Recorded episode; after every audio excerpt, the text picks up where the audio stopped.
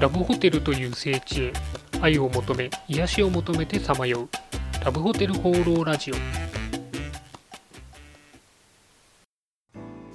はいということで今週も始まりましたラブホテル放浪ラジオ第84回パーソナリティのラブホテルファンブログ管理人です、えー、気づいたらまたですね前回放送から2ヶ月が過ぎてしまいまして、えー、どうもお待たせしてすいません。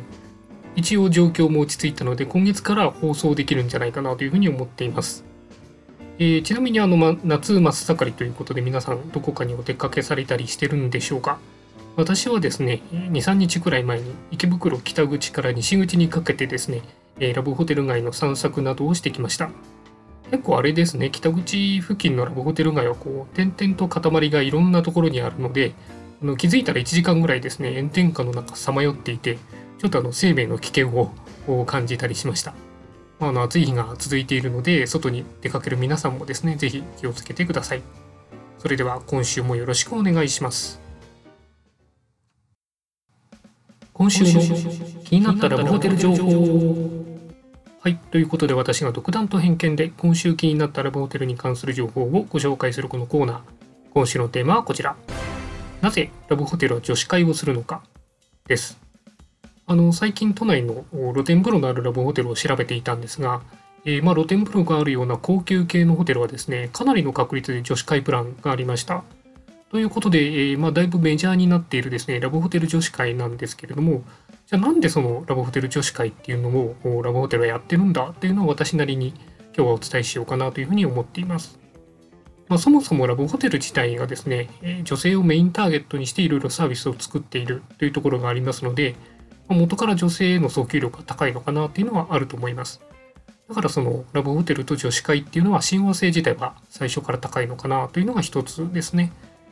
ですね、えー、女子会をする女性っていうのが普段からラブホテルを利用した方があるという割合が結構多いみたいです。えー、2016年ぐらいに取ったアンケートでもそうでした。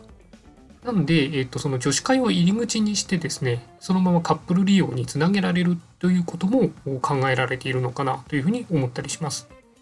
あとは、まあ、逆に今回女子会で初めてラブホテルに行ったっていう女性の方もですね、その魅力をこう認識して次回以降カップルでも使ってもらえるというふうに、まあ、入り口として使えるのかなというふうに思います。ちなみにあの女子会利用者の中でですね、結構アニメとか漫画が好きな女性が多いので、あのまあ、女子会と言いながらこうなんでしょう上映会というか大きな音を出していろいろ作品を見たりっていう場所としても訴求力があるようです。あのバリアンなんかはそういう、えー、アニメ漫画好きの方専用のサービスもなんか出してたりしますよね。はい。えー、そしてですね、ラブホテル自体が、えー、普通の人はあまり、え買えないというデータもあるので、あの一度気に入ると他のホテルに行きづらいというところがありますんで、こう女子会で気に入ってもらってそこをずっと使ってもらえるっていうところにやっぱりつなげやすいというのもあるんだと思います。あとはまあ複数人数だと、ね、女子会だときっと3人4人でやるでしょうから普通にあの1部屋あたりの料金も高くなるので、まあ、そういう意味では良いお客さんという面もあるのかなというふうに思いました。まあ、以上ですね3つ4つぐらいが理由があって女子会っていうのがこんなにメジャーになったんじゃないのかなというふうに思っています。はい。ということで今回はなぜラブホテルは女子会をするのかについてのお話でした。はい。ということでラブホテル放浪ラジオ第84回いかがでしたでしょうか？あの、今年もですね、ラブホテル業界の展示会であるレジャーホテルフェアの案内が私の方に行きました。ただ、あの、今年は忙しくて行けなさそうなんですけれども、今回テーマがですね、え新しい価値創造へ新海のリニューアルデザインということで、インバウンドとかですね、キャッシュレス化のセミナーなんかもあるようで、内容は非常に気になるところです。はい。そんなわけで、この番組では、番組への感想、ラブホテルへの疑問、質問、何でも募集しています。お気軽にコメントまたはメールフォームから投稿していただければと思います。